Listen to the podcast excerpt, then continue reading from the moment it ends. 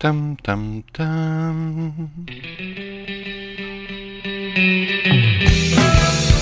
Llega el profesor, listo y dispuesto para que conversemos, opinemos, comentemos noticias y todo mientras nos tomamos un café. Súmate a esta tertulia con aroma. Comienza Cafeitarse en la mañana con Eduardo Flores en la radio de los monos. Hola, buenos días. Sí, después de unas pequeñas semanas de descanso para recuperarme, cosa que fue muy necesaria, pero que no sirvieron de mucho, debo decirlo, estamos al aire nuevamente. Con el programa, con las noticias, con un poquito de acidez. Y no solamente en el cuerpo, sino en el contexto, puesto que, al parecer, en estas dos semanas hemos pasado por un dólar que se disparó. Noticias del rechazo, noticias del apruebo, Carol Cariola, el gobierno, las opiniones, un presidente que recuerda su primer mandato en primero básico y una serie de cosas que me dejan extrañado pensando que la gente se está yendo a la fuente de su origen en el tren de Aragua. El mundo está cambiando y hoy día nuestros pícaros estudiantes están volviendo a las clases. Bueno, se acabaron las vacaciones. Este lunes retornarán a clases, hoy por supuesto, los pícaros estudiantes del sistema escolar luego de tres semanas de vacaciones de invierno, las cuales fueron extendidas en cinco días y adelantadas por las autoridades del gobierno para evitar un colapso de las urgencias pediátricas en los virus que andan circulando, ¿no? El ministro de Educación reiteró que la decisión fue correcta, ya que permitió salvar vidas ya, salvar vidas. Hmm. Impresionante. Y llamó a los padres y apoderados a enviar a sus pícaros niños al colegio este segundo semestre y continuar con la recuperación de las brechas de aprendizaje que está dejando la pandemia. Señor ministro, aclaremos dos cosas. Menos tiempo de clase no hay una plataforma de regulación, no veo un trabajo específico de apoyo, sino que le están diciendo a los señores apoderados que tienen que mandar a los niños al colegio para que se recuperen tras la brecha que ahora es importante. Y por otro lado, le están indicando a nuestros queridos profesores, mis colegas, ¿cómo está colega? Que tienen que hacer milagros pero en palabras alternativas como no nos vamos a hacer responsables de todo aquello que no se ha hecho. Usted lo tiene que hacer, señor profesor. Para eso le pagan. Es su trabajo. Eso no más. Señora, señor. Aclaremos un poquito la historia. Nuestros niños están en un proceso de cambio. Y varios de ellos se han puesto al día gracias a Facebook donde han contactado a algunas personas que, por un monto mínimo o gratis, les ha desarrollado las guías, las tareas, las investigaciones, y todo en un pro afán de un beneficio en el mercado económico local o internacional, puesto que hay profesores o personas que desde Uruguay, Argentina, Paraguay, Perú, Venezuela, y pana, le están haciendo el trabajo a los niños como que nada hubiera pasado. Así que cortemos el escándalo, ¿oye? Salvar vidas es demasiado. Agradezco, señor ministro, que usted se ponga la capa y el símbolo de superhéroe. Superministro. Con M de ministro. Pero, ¿qué tal si se pone a hacer su trabajo desde ya y nos da información acerca de las estructuras remediales reales? De las cosas que podrían potenciar, digamos, esta nivelación para eliminar la brecha. Porque, seamos claros, con el plan regulador, con todas las normas que de aquí en adelante se van a establecer, es claro que muchos profesores se van a quedar sin trabajo, que también no va a haber forma humana que los alumnos de distintos colegios tengan el mismo nivel académico y más importante, no veo que Mineduc esté haciendo algo para apoyar en esta área, excepto aplaudirse mutuamente entre ellos para decir, oh, bien, lo hicimos. Tres semanas de vacaciones para que los niños estuvieran seguros y nadie muriera. Bueno, le comento que igual hubo un montón de gente enferma, pero como se habla de lo bueno y no lo malo, y como tenemos que encontrar justificaciones dentro del sistema para avalar las sabias palabras de nuestro ministro, yo me remito a los detalles. Pero insisto, yo soy apruebo. Perdón, soy profesor. No apruebo fácilmente. No, no, no. Yo tengo que pensar y validar cada detalle. Porque de otra manera mm, voy a tener que reprobar. Y si tengo que reprobar, voy a indicar las causas de este repruebo. Que son simplemente que no han hecho su trabajo. ¿Ok? Entonces, aclaremos. Pese a la alta coordinación en varios detalles del anuncio, en el Ministerio de Educación y de Salud se mostraron satisfechos, mira cómo se aplauden, de esta decisión de adelantar las vacaciones de invierno a los colegios y jardines infantiles, además de, por supuesto, extender el tiempo habitual del intermedio escolar en cinco días. Espero que los profesores les hayan pagado. Lo anterior debido a que efectivamente hubo un alivio en la red pediátrica de urgencia por virus respiratorios de la estación, según informó el Ministerio de Salud, y además las cifras de asistencia durante el primer semestre escolar tuvieron una continua tendencia a la baja. De acuerdo al cuarto reporte de la Escuela Nacional de Monitoreo Educacional en Pandemia, que elabora la Universidad de Chile y la Pontificia Universidad Católica. Según el estudio, la asistencia promedio diario de los estudiantes a los establecimientos fue de un 77% en abril, bajando a un 72% en mayo y cerrando en junio con un 68%, registrándose la mayor inasistencia a los colegios particulares pagados, los servicios locales de educación y los particulares subvencionados, cifras muy por debajo de un año normal donde la asistencia promedio llega al 90%. Ah, el ministro de Educación, el señor Marco Antonio Ávila, reiteró que la decisión en torno a las vacaciones de invierno permitió salvar vidas. Llamó a los apoderados a enviar a los niños a clases durante el segundo semestre. Y podemos decir que tomamos la decisión correcta que nos permitió retomar un segundo semestre con mayor presencialidad y por lo tanto, hoy lo que queremos es, a partir de hoy lunes, retornar a una presencialidad plena y es por eso que hago un llamado a todas las familias para que este lunes no dejen a los niños en la casa y los envíen. Los envíen a estudiar. Reiteramos las medidas de protección y de cuidado, el uso de la mascarilla, el lavado frecuente de manos, ventilación de los espacios educativos. Y ahora viene agosto. Oye, y si en agosto se pone más bravo el clima, si pasamos de nuevo por estos fríos canallas, ¿van a dar vacaciones adelantadas de septiembre? Pregunto. El cuarto reporte de la Encuesta Nacional de Monitoreo Educacional en Pandemia indicó que la principal causa que explicaría la inasistencia, según reportan directores, es de un 87% en motivos de salud, un 34% por el clima del invierno, un 18% por familias que tienen problemas o poco compromiso con la asistencia a clases y un 11% por temor al contagio. 18% por familias que tienen problemas o poco compromiso. ¿Quién fue el atarzanado que hizo esta estadística? Me encantaría ver los análisis, porque que yo sepa,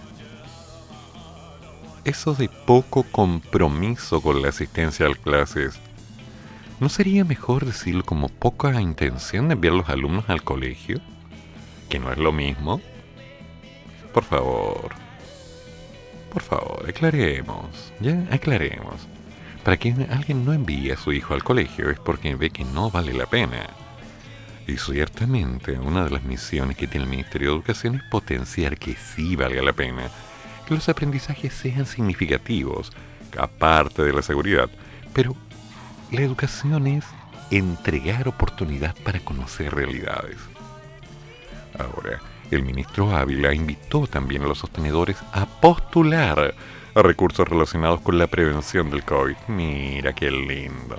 Hemos dispuesto de algunos recursos adicionales. Invito a todos los sostenedores, directores, directivos escolares a visitar la página comunidadescolar.cl en donde hemos establecido la posibilidad de una postulación a un fondo que permita adquirir recursos de protección personal vinculados al COVID, pero que sin duda alguna también nos ayudarán a protegernos de otros virus. Qué lindo. Pueden postular. Como tanto.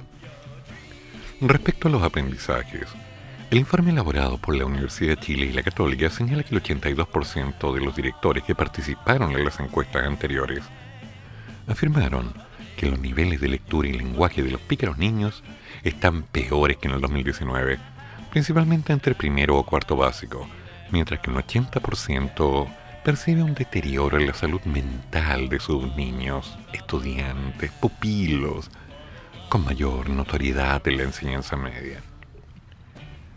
Mm, no, así no funciona esto. Nuestro problema sigue siendo el mismo. Están declarando, mira si los niños no saben leer, mira si los niños no han aprendido nada, mira si los niños están violentos. ¿Y dónde están los remediales? Los profesores tienen que... Señora, señor, el trabajo de un profesor es guiar y acompañar en el proceso, no es criar. ¿Se entiende? Gracias. Y ahora, seamos claros. Si los padres decidieron no enviar a los niños al colegio es por una razón muy específica. Querían que los niños estuvieran bien y estaban viendo que en el colegio no estaban bien. Aclaremos, por favor, seamos específicos que muchos apoderados tuvieron problemas con este periodo de cambio de vacaciones, porque cambió toda la agenda, agenda laboral, que involucra precisamente la seguridad y el bienestar para, como usted diría, salvar vidas durante todo este periodo. ¿Fui claro? ¿O te hago un bonito? Aquí vamos.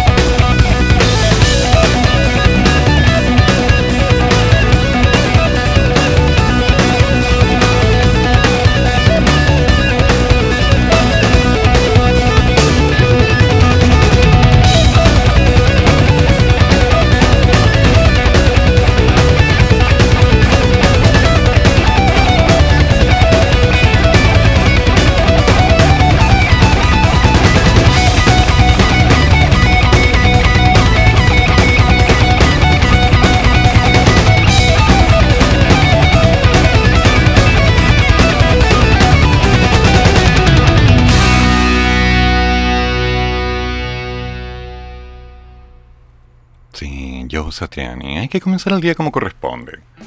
Entre tanta noticia rara, las mesas del trabajo y el cruce de información, los ajustes de la brigada de homicidios, ante el alza de los crímenes. Ya. Un informe de la Policía de Investigaciones revelado esta semana dio cuenta del alza de un 29% de los homicidios en el país, todo respecto al 2019.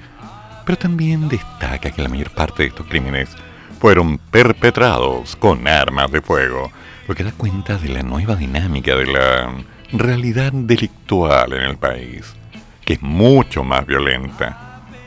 ¿En serio? Según detalló el subprefecto Jorge Abate, jefe de la Brigada de Homicidios del sur de la PDI, este aumento de homicidios está estrechamente vinculado a la utilización de armas de fuego.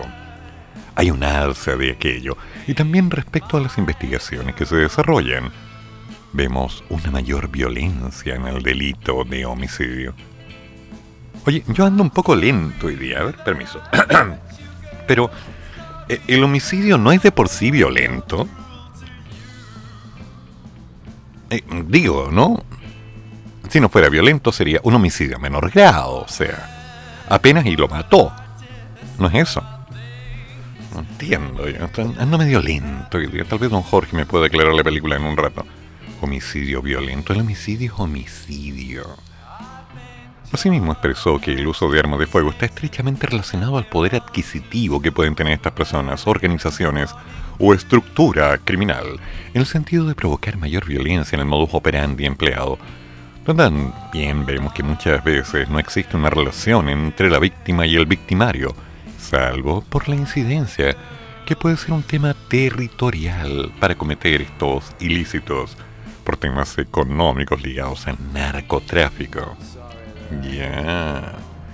Dicha violencia también estaría vinculada a algunas estructuras criminales y pandillas que se dedican a algunos delitos principalmente vinculados al crimen organizado, como puede ser el narcotráfico, el contrabando y otro tipo de ilícitos.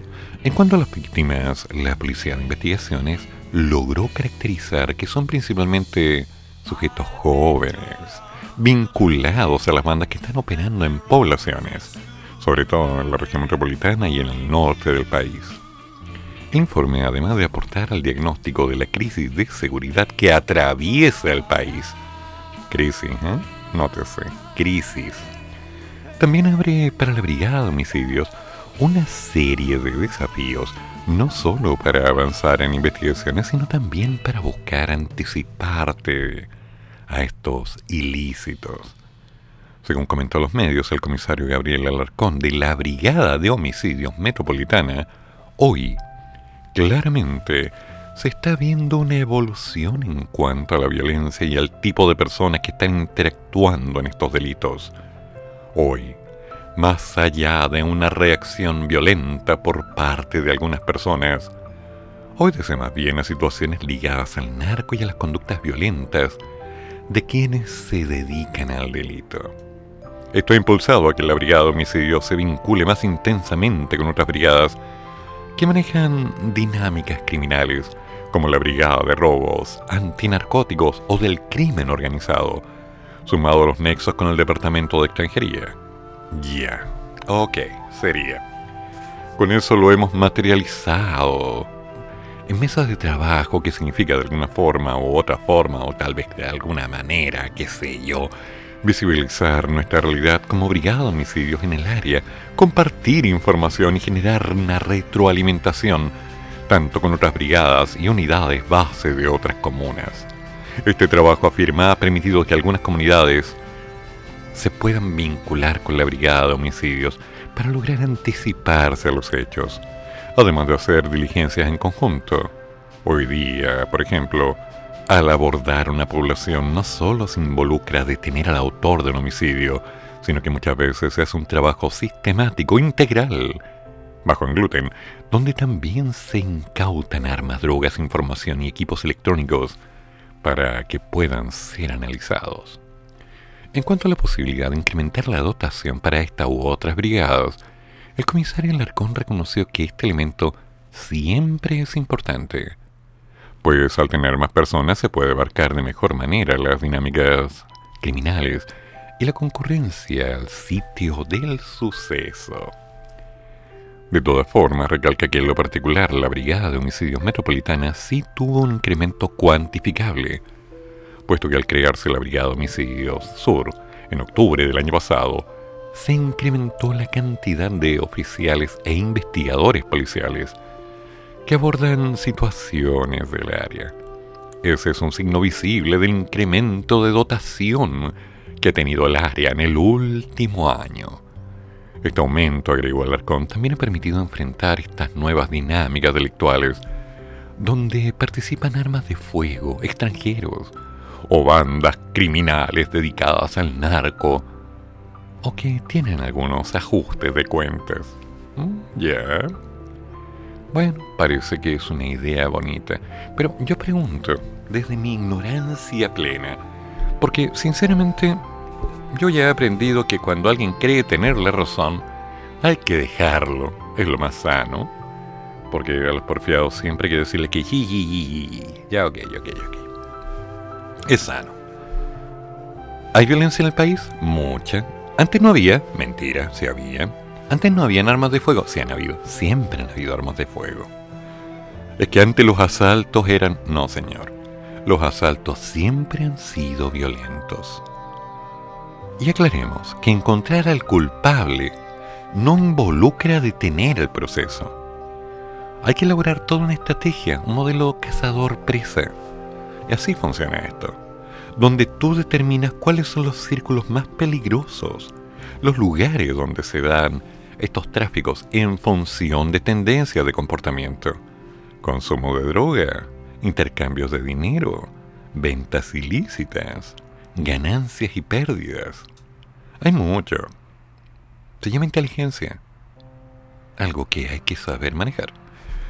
Por otro lado, seamos claros que cuando logras detener a una de estas personas vinculadas a estos grados de violencia extrema, en realidad le estás diciendo a los demás que tengan cuidado, para que lo hagan en otro lugar o de otra forma puesto que no es una persona, es un grupo, son varios grupos.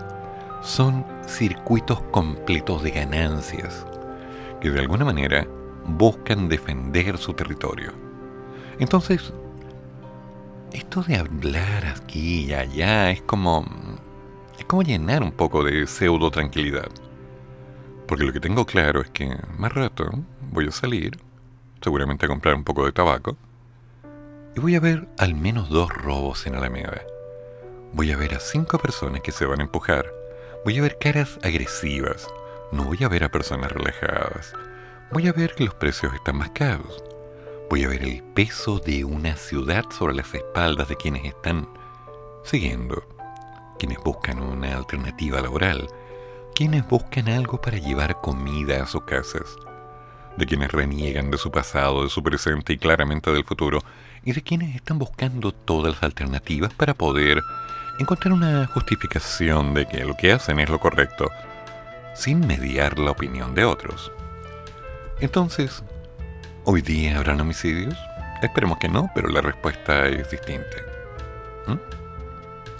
¿Hoy día habrán menos robos? No, hoy día van a haber robos igual. ¿Y se pueden evitar? No. Evitar no es la palabra prever es lo correcto. Tratar de alguna manera de ser criterioso y cuidadoso.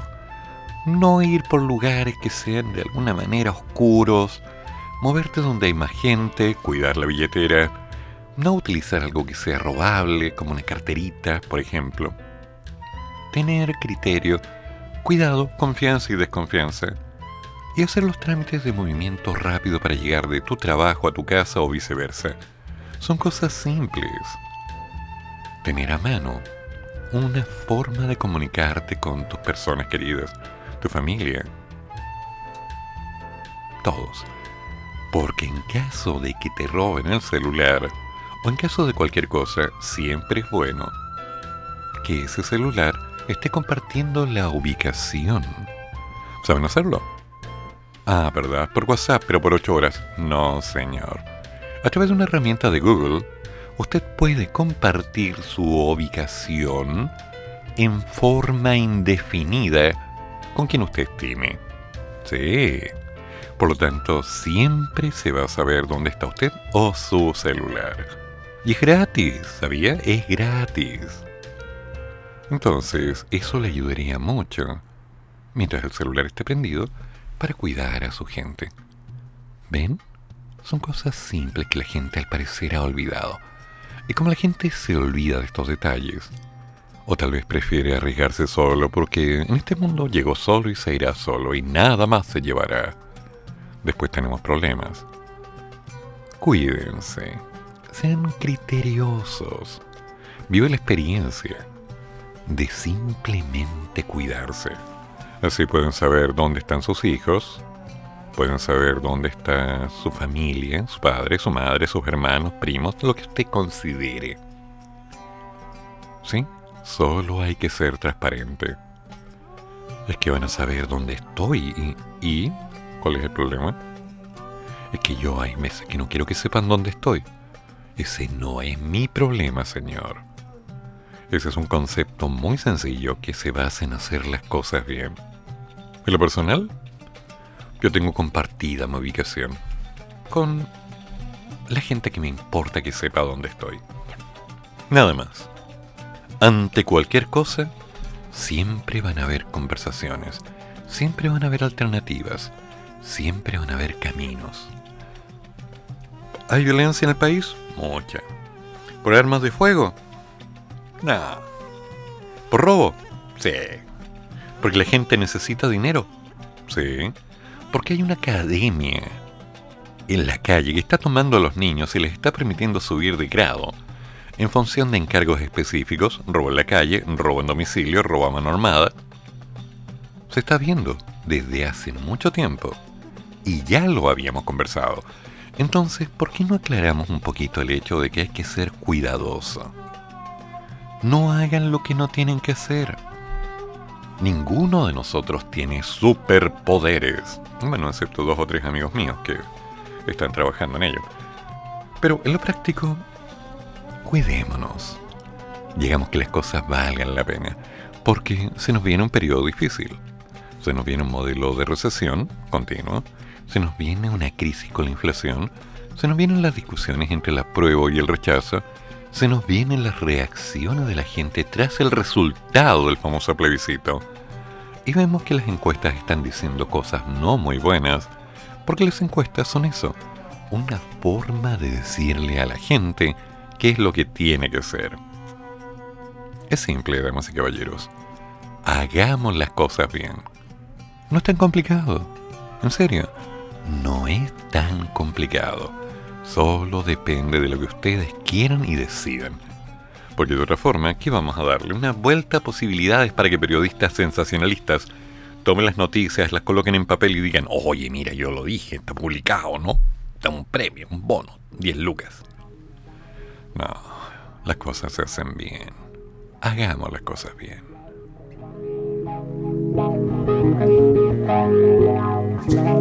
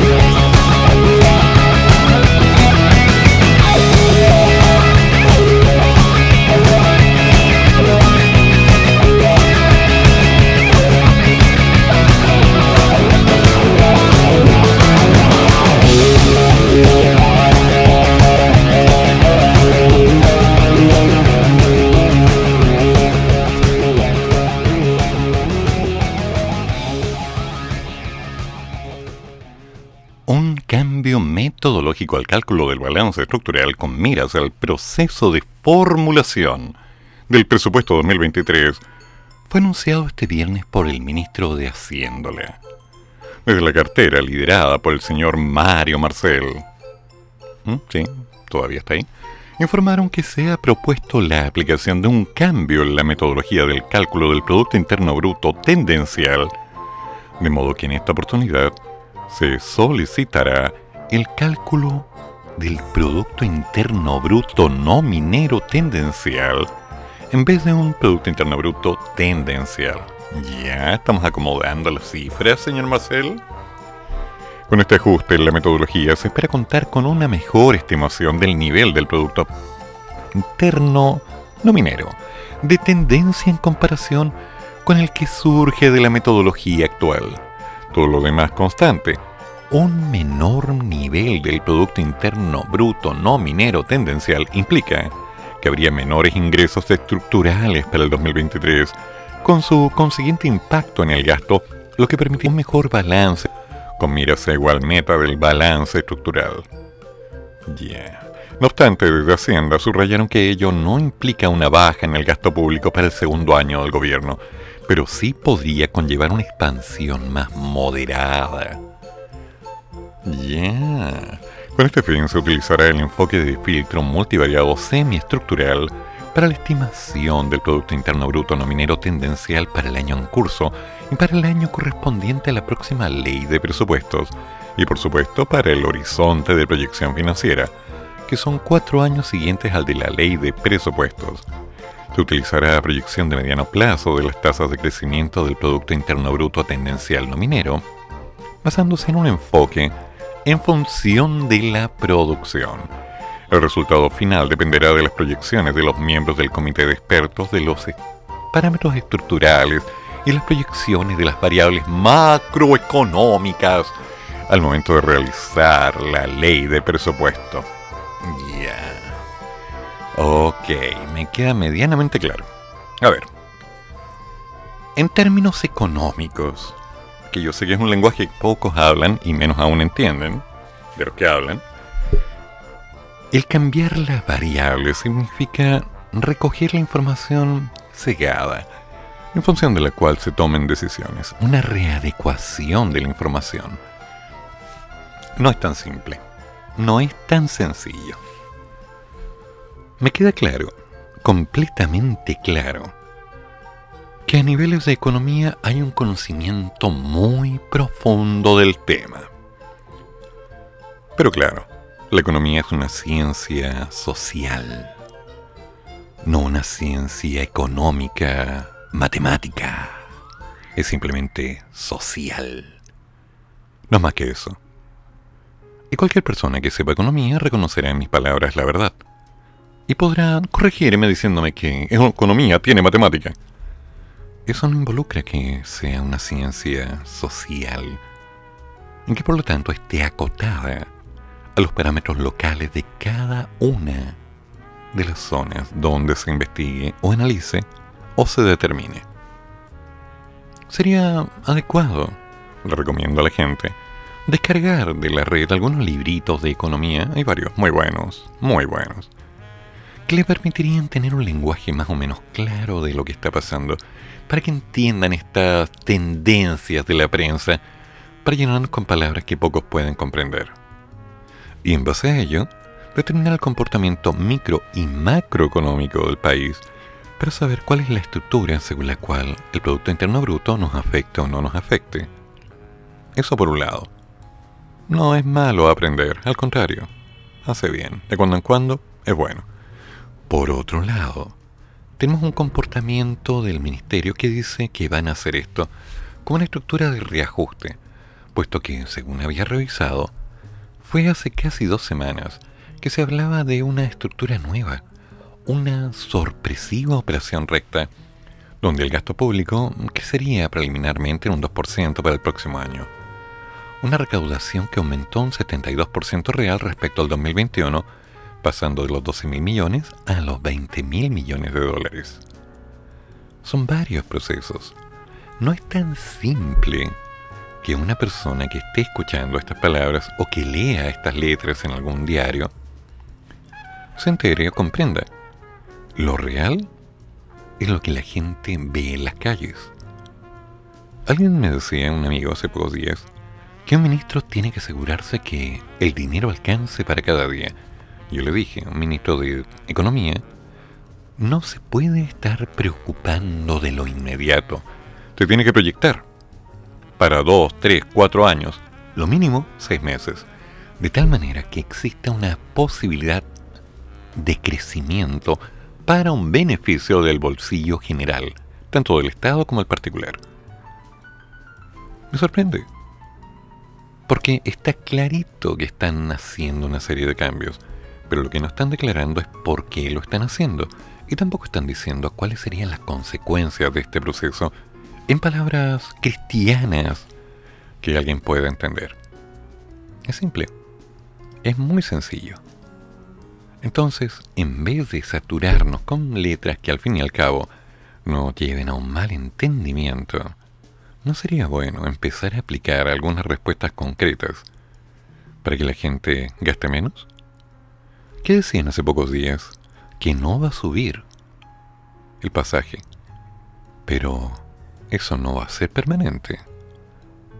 Nos decían que de alguna manera los sueldos están acotados en función de restricciones específicas.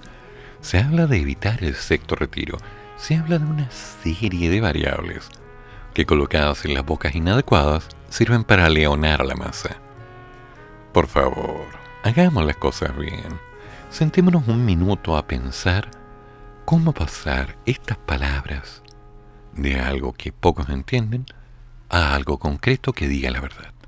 ¿Les parece? Muchas gracias.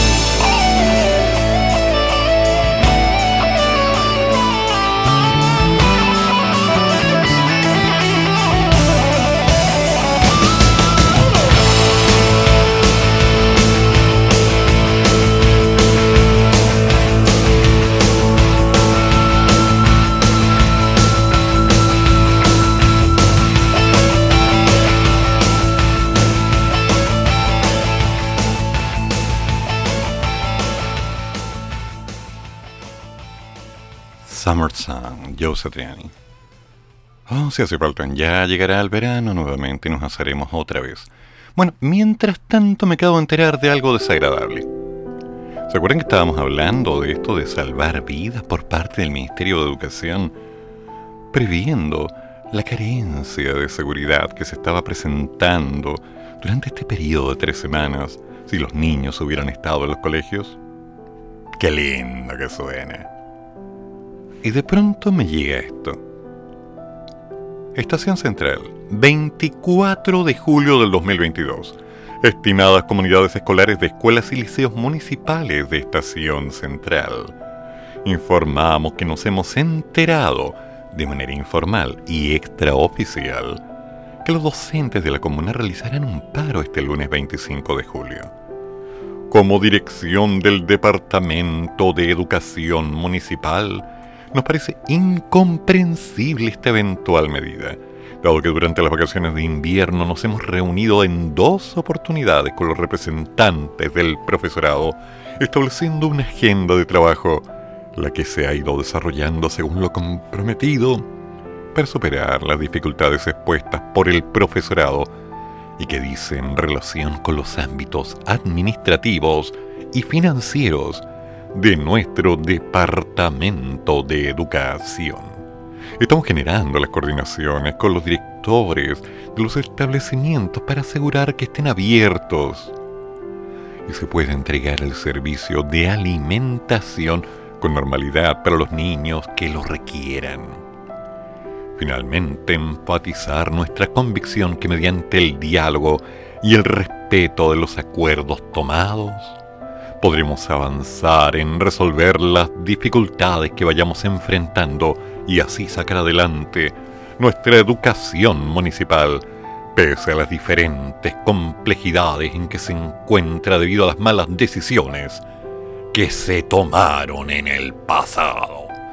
Atentamente, Dirección Departamento de Educación Municipal de Estación Central. Qué lindo que suena esto.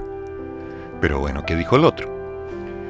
Estimados estudiantes, padres, madres y apoderados de las escuelas y liceos de Estación Central, los docentes que trabajamos en las escuelas y liceos municipales de la comuna de Estación Central, hemos tomado la decisión de realizar una paralización este lunes 25 de julio, producto de una serie de irregularidades que han afectado aspectos salariales como también de servicios asociados a nuestras remuneraciones, diferencias y variaciones sin mayor explicación a nuestros sueldos, cotizaciones previsionales atrasadas, no pago de seguros y préstamos, problemas tanto en las AFP, las cajas de compensación, ISAPRES y FONASA, se han venido repitiendo de manera constante durante este año 2022.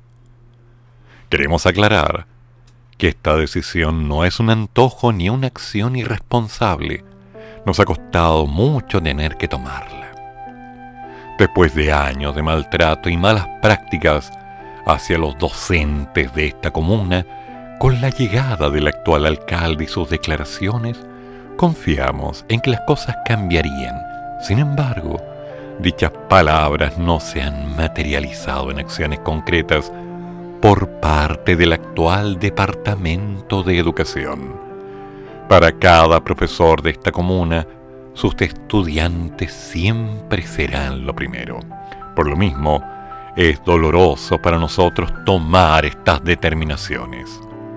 Los docentes, actuando de buena fe, nos hemos reunido con cada una de las autoridades comunales, con el alcalde, con los concejales, con la Comisión de Educación, con los tres jefes de educación y dos encargados de finanzas que han existido durante este año de administración, asistiendo a reuniones en las cuales se nos ha dado explicaciones sobre la situación financiera del municipio. Se han establecido acuerdos que lamentablemente no se han cumplido en su totalidad. Consideramos pertinente señalar que estas irregularidades que ha cometido la actual administración municipal nos afectan en una de las áreas más relevantes de la vida, nuestra salud. Nuestras familias se han visto afectadas en la obtención de servicios de salud por el no pago de nuestro empleador. Otros docentes se han visto acosados por llamados telefónicos, correos y cartas que exigen el pago al día de las cotizaciones y préstamos. Muchos profesores tenemos como carga a nuestros hijos y en el contexto sanitario actual nos parece de una extrema gravedad la situación que estamos viviendo. Pensamos que después de dos años de pandemia habíamos dado muestras de nuestro compromiso y trabajo sosteniendo la educación de la comuna con nuestros propios recursos y desde nuestras casas con las clases virtuales. Pensamos que al igual que ustedes lo hicieron, el empleador habría valorado nuestro trabajo y habría quedado en evidencia la importancia de los docentes en el proceso de aprendizaje de cada estudiante. Les pedimos que como comunidades nos apoyen en esta jornada de paralización y comprendan que nuestro primer compromiso es con ustedes. Creemos que una parte relevante de enseñar es dar ejemplo, dignificar el trato y respetar los acuerdos. Desde ya señalamos que si nuestra condición remuneracional no se soluciona en el corto plazo, las acciones y las movilizaciones se tendrán que mantener. Esperamos que ustedes comprendan y empaticen en el momento actual de los docentes, quienes nos hemos debido organizar para exigir el cumplimiento de las obligaciones legales que tiene nuestro empleador, el alcalde Felipe Muñoz. Atentamente, docentes de Estación Central. Ya, gracias por enviármelo. Yo me quedo pensando, ¿hacia dónde va esto? Hay una facilidad natural como para poder llenarse la boca, diciendo que lo hicimos bien, pero no tan bien, que lo podríamos haber hecho mejor. Mm. ¿Podemos decir que los profesores se la jugaron durante todo este periodo? Sí, se la jugaron.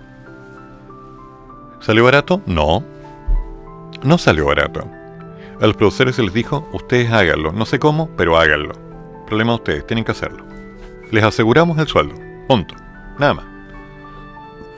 Y de pronto quedó en evidencia una realidad. Los profesores estaban preparados para hacer clases presenciales, no clases online. Y pese a ello, la mayoría, no todos, buscaron estrategias, invirtieron. Se compraron una cámara, un home studio, buscaron la manera de tener una mejor comunicación, escribieron material, revisaron, organizaron y se encontraron con el otro punto de la arista. Sí, una vueltecita, mira la flecha iba para el otro lado. Los picos estudiantes no querían estudiar. ¿Para qué? ¿Para qué? Después de eso, se encontraron con que los colegios les dieron órdenes específicas de bajar la exigencia para que los niños pasaran de curso. Bueno, si no, la puerta es ancha, como le dijeron en su momento a Gloria Benavides y en Sábados Gigantes. Y ahora, la situación se vuelve a repetir. Lo veo en Estación Central. Lo he visto en otras comunas lo he visto en otros tiempos, lo he visto en la historia, lo he visto en carne propia. Siempre hay una tendencia para que alguien se haga cargo, buscar al que va a ser el culpable de esto. Listo, él, él se hace cargo. Punto. Ahí termina. Yo tengo las manos limpias, ya tengo al culpable. Y si no le sirve, no importa. Tengo varios estudiantes que están egresando y les damos un permiso ministerial durante seis meses para que puedan ejercer y después los podemos despedir porque es mano de obra barata. Total, los niños son billetitos con uniforme. Esa es la realidad. Los colegios están hechos por los profesores y los estudiantes. Por muy buenos profesores, si no hay estudiantes no se avanza. Y, contraparte, el tener muchos estudiantes sin buenos profesores tampoco es avance. Hay un trabajo que hacer. Profesor tiene que ser valorado por lo que es. No, que no tiene el título, no, sí tiene el título, pero no tiene posgrado, no tiene magíster, por favor. ¿Cuántos años lleva dando clases? ¿Cuánta experiencia docente tiene? No, es que no ha hecho el portafolio. No ha hecho el portafolio. 10, 20, 30 años haciendo pruebas, preparando material, logrando que los chicos lleguen a tener una formación transversal que les permite insertarse en el ambiente laboral. Y me viene a decir que no tiene portafolio. Un profesor hace su trabajo y lo hace bien. Si el profesor no lo hiciera bien, no habría durado 2, 3, 5, 10, 20 años dentro del sistema. Eso es claro. No nos contradigamos, hagamos las cosas bien, lo he dicho hasta el cansancio. Nuestros profesores tienen el derecho de poder hacer buenas clases, pero tienen responsabilidades, porque el profesorado no es un apostolado. Eso andar descalzo, cubierto con una sábana y comiendo pescado, no, no, no es para los profesores. El profesor se tiene que especializar, tiene que estudiar, comprar libros, leer, preparar material, continuamente renovarse reinventarse cada día,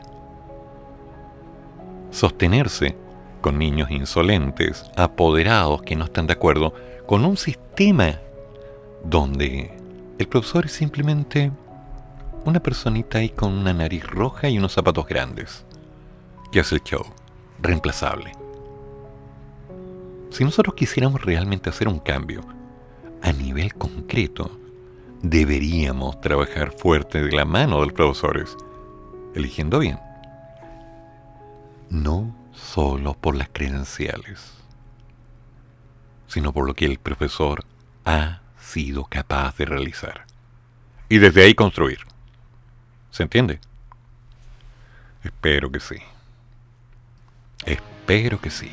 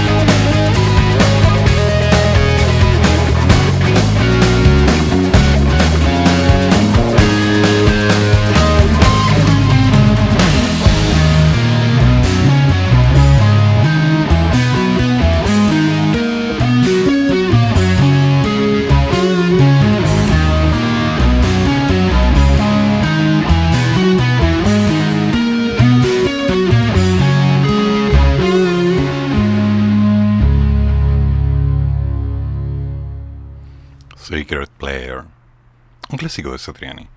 Don Jorge, ¿cómo está? Cuénteme. Profesor, muy buenos días. Espero que esté bien. Es bueno tenerlo de vuelta. Es grandioso, glorioso, gozoso.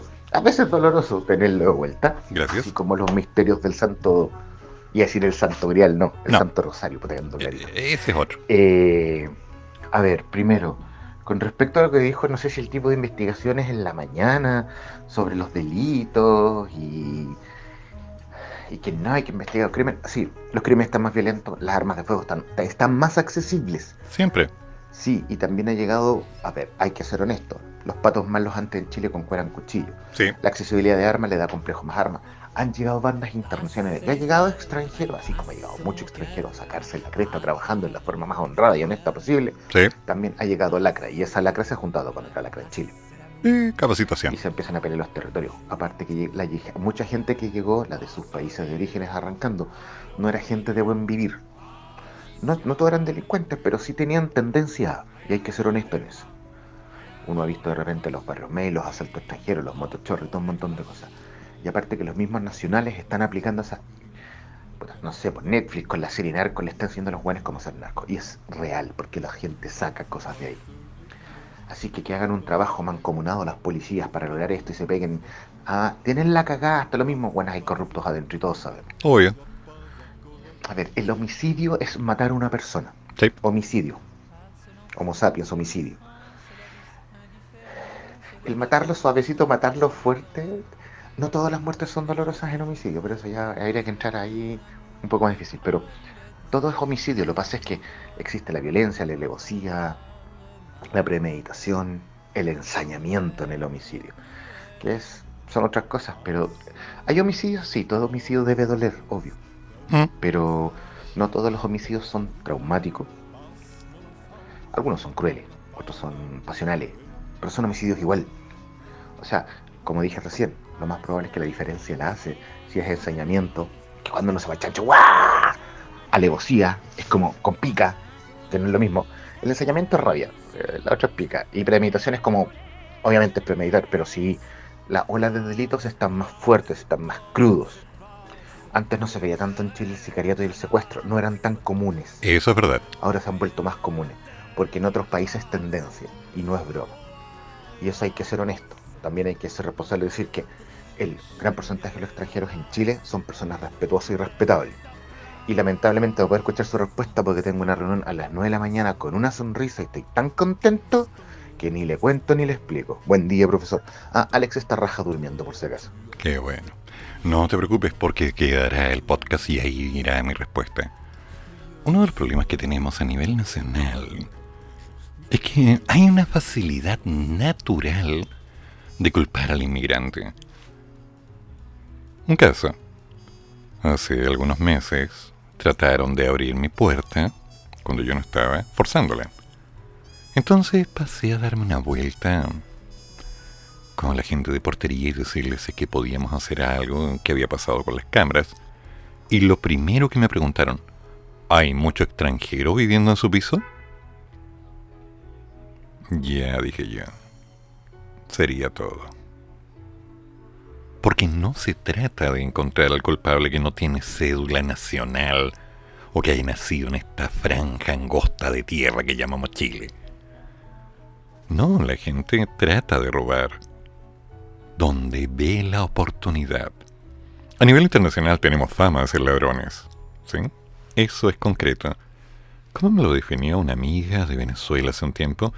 El paquete chileno, violento, agresivo y narco. Una violencia innata. Y sí, el sicariato entró con fuerza, y como dicho desde hace tiempo, con toda una línea de academia.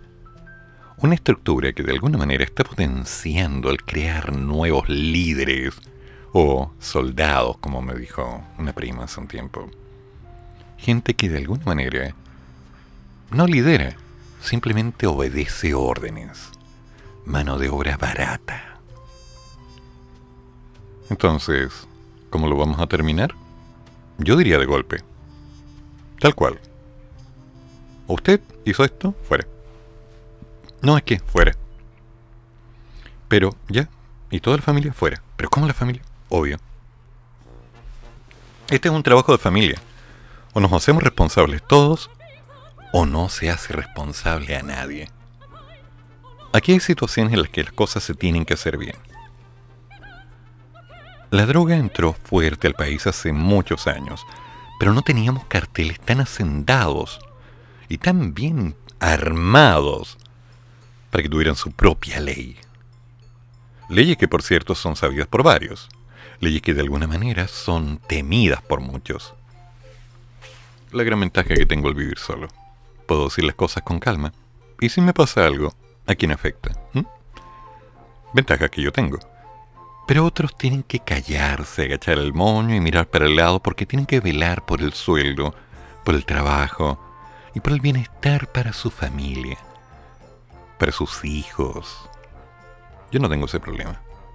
Y no es un problema, para mí sería una fortuna, de hecho sería lo más importante, pero no lo tengo.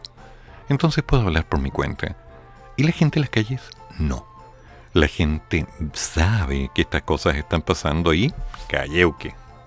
Simplemente el loro calladito, no dice nada, no repite ni galleta, nada. Y por ahí el crimen sigue creciendo, la droga sigue entrando y la gente se va acomodando a moverse dentro de un medio para, de alguna manera, establecer. A ver, ¿qué es esto que me dices? Eso de sacar a la familia no funcionaría con las instituciones de derechos humanos. Yo estoy de acuerdo, no funcionaría con las instituciones de derechos humanos. Pero si no se le hace un aprete correcto a la gente, ¿vamos a tener alguna posibilidad de que esto termine? Oye, lo siento. Situaciones fuertes, medidas fuertes, se acabó. En Chile el estudiante tiene que estudiar. La persona tiene que trabajar. Tal cual. El estudiante se prepara para trabajar. La familia es la familia, la principal escuela.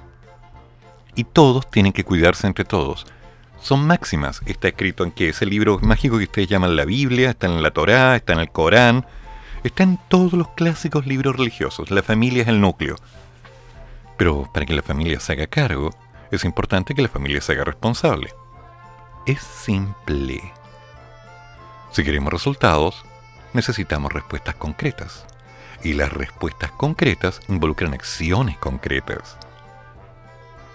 Yo veo lo que está pasando. Un ejemplo, te lo voy a mencionar de, esta manera.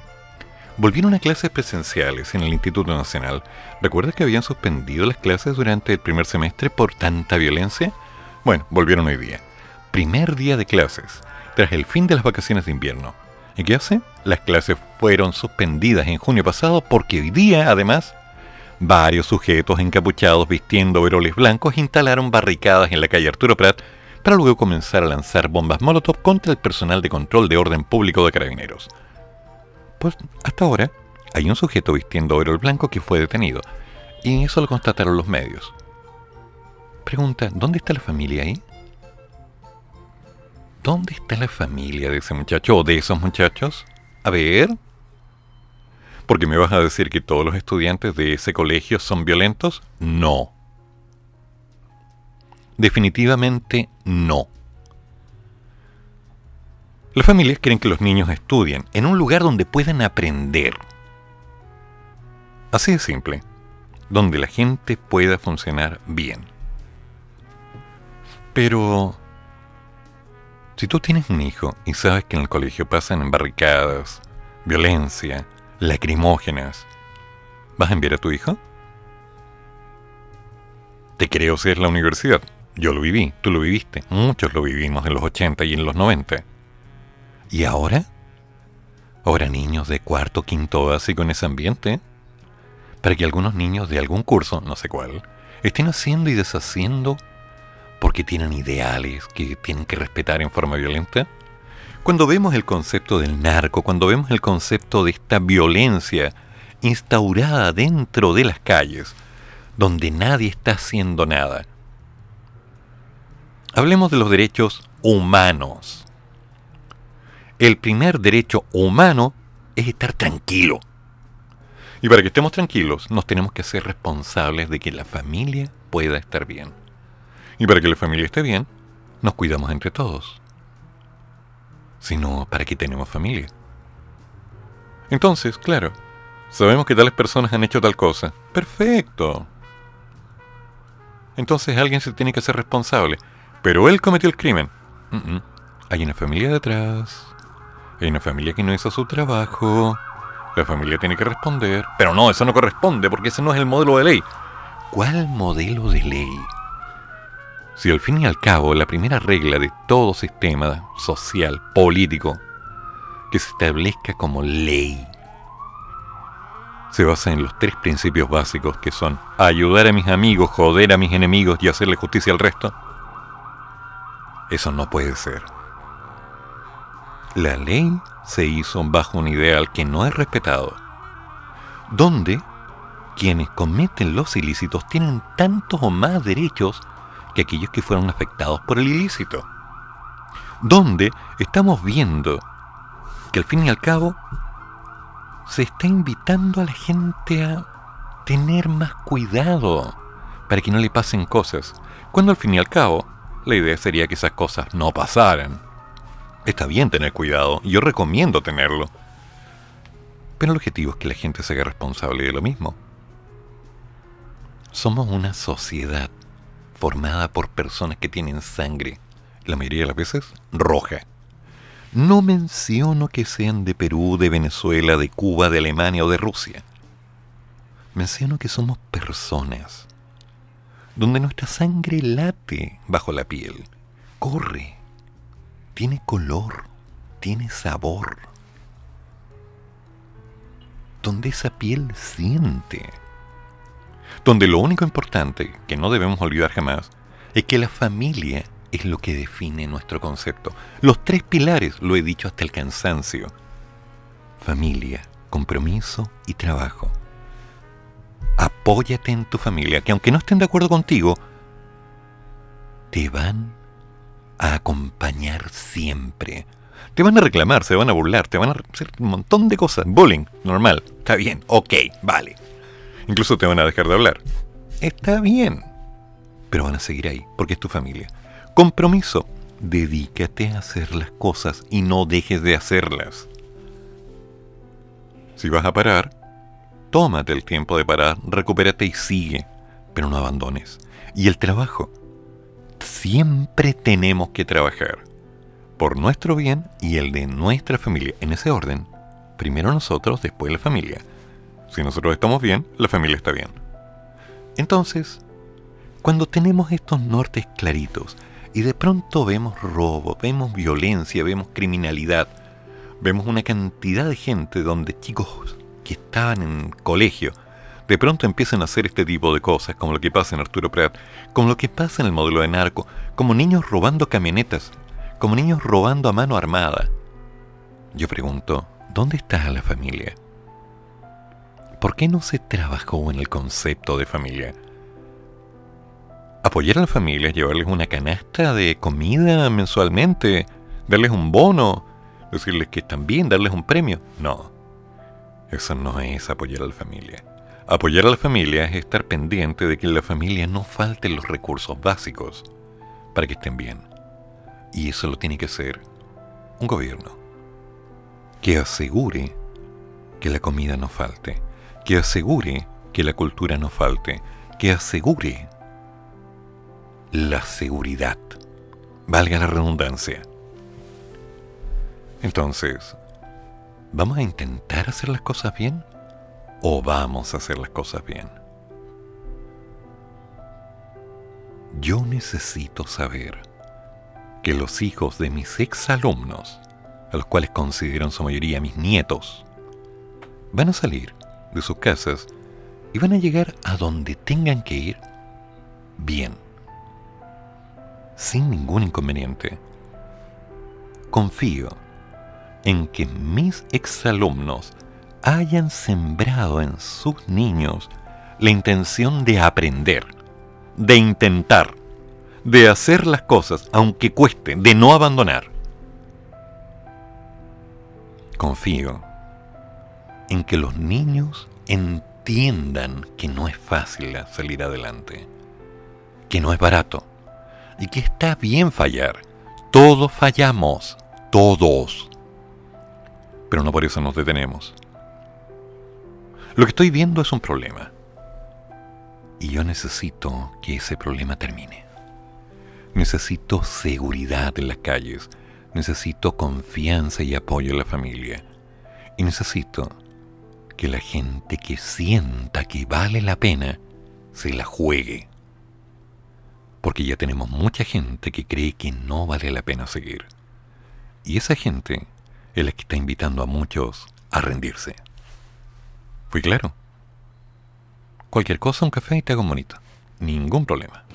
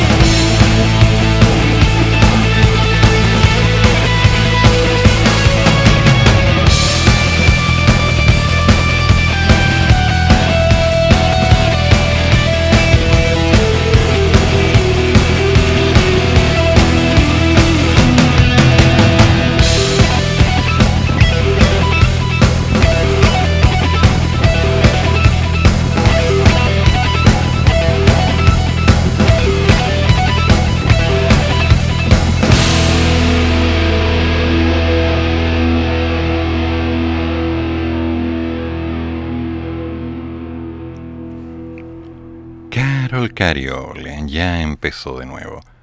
La diputada del Comando del Apruebo aseguró que buscarán aprovechar la voluntad existente en el Congreso para bajar los quórum necesarios para realizar modificaciones constitucionales.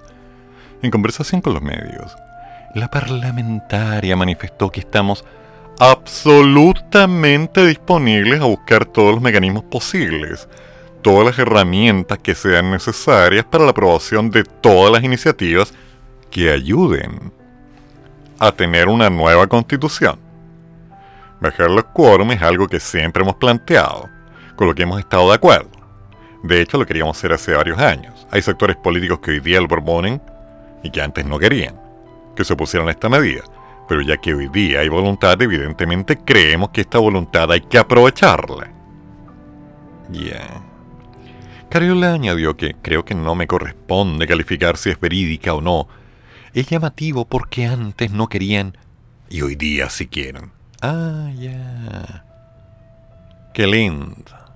La diputada también se refirió a la carta publicada este fin de semana por la expresidenta Michelle Bachelet, la que les entregaba todo su apoyo a la opción de la prueba. Ok, gracias. Cariola sostuvo que la carta de la presidenta Michelle Bachelet es una carta muy significativa porque la expresidenta experimentó claramente el muro que significa la constitución del abuso. Ya, que es la misma con la que tú creciste, Carol. Que es la misma que te permitió llegar donde estás. Te aviso. Ella intentó materializar cambios importantes en la vida de los chilenos. Algunos los pudo llevar adelante y otros claramente no, precisamente porque topaba con esta constitución de los abusos, que es la actual constitución. Oye, ¿este cabrón estuvo pololeando con la constitución que habla tan mal de? Yo creo que ella también lo dice. Aprobar es el camino más rápido, es el camino de concretar los cambios, de llegar más lejos y de hacerlo ahora, justamente porque queremos un mañana mejor, que las personas lo necesitan. Bájate del pony, Carol. En serio, estáis puro dando lluvia. Primero, Aclaremos. Una constitución, por defecto, tiene una cantidad de errores que quedan en evidencia en el tiempo. Si el problema no es el libro, el problema es quienes lo leen. Partamos de ahí. Ahora imagínate con la gente que los está reescribiendo. Uno de los pequeños problemitas que al parecer no estás mirando es que lamentablemente, cuando nos tenemos que hacer cargo de los cambios hay muchas personas que han impedido que esos cambios se realicen en el tiempo. Por conveniencias, porque es para el bien de todos. ¿Te suena conocido? Gracias. Ahora, cuando estás con alguien que no es la persona correcta, ¿tú te quedas con lo bueno o con lo malo? Ah, te quedas por lo bueno. Y después, dices que te fuiste por todo lo malo. ¿Viste? Gracias. Acá es lo mismo. La constitución sí ha tenido errores. Claro que sí. Hay que trabajarlos. Hay que repararlos. Hay que adecuarlos a esta realidad que hoy día estamos viviendo. Y sobre ello tenemos que empezar a hacer lo necesario para estar bien. Si está esa voluntad, yo digo, dale. Pero esa voluntad lamentablemente va de la mano con gente que se está aprovechando del pánico, que está reuniendo las letras, para decir, mira, es que en realidad no con nuestros derechos, porque los derechos naturales son importantes y esto, y esto. Y es como que cada cual quiere agarrar más torta. Y no se trata de eso. Se trata de hacer las cosas bien. Se trata de que tengamos mejor salud, que tengamos vivienda propia, no solo digna, que tengamos sueldos adecuados y pertinentes para los gastos de modo que nos alcance, no solo dignos. Trabajo en función de las cosas que puede hacer cada persona, empujando para que cada día pueda hacer más. Son varios cambios. ¿Has ido al dentista? Dime que lo haces por FONASA. Dime que las cosas se hacen fácilmente. Dime que le alcanza a todo el mundo. ¿Has ido al médico? ¿Has ido al psiquiatra? ¿Dónde has ido? Invítame a un café y conversemos. ¿Te parece? Creo que las cosas se pueden hacer bien.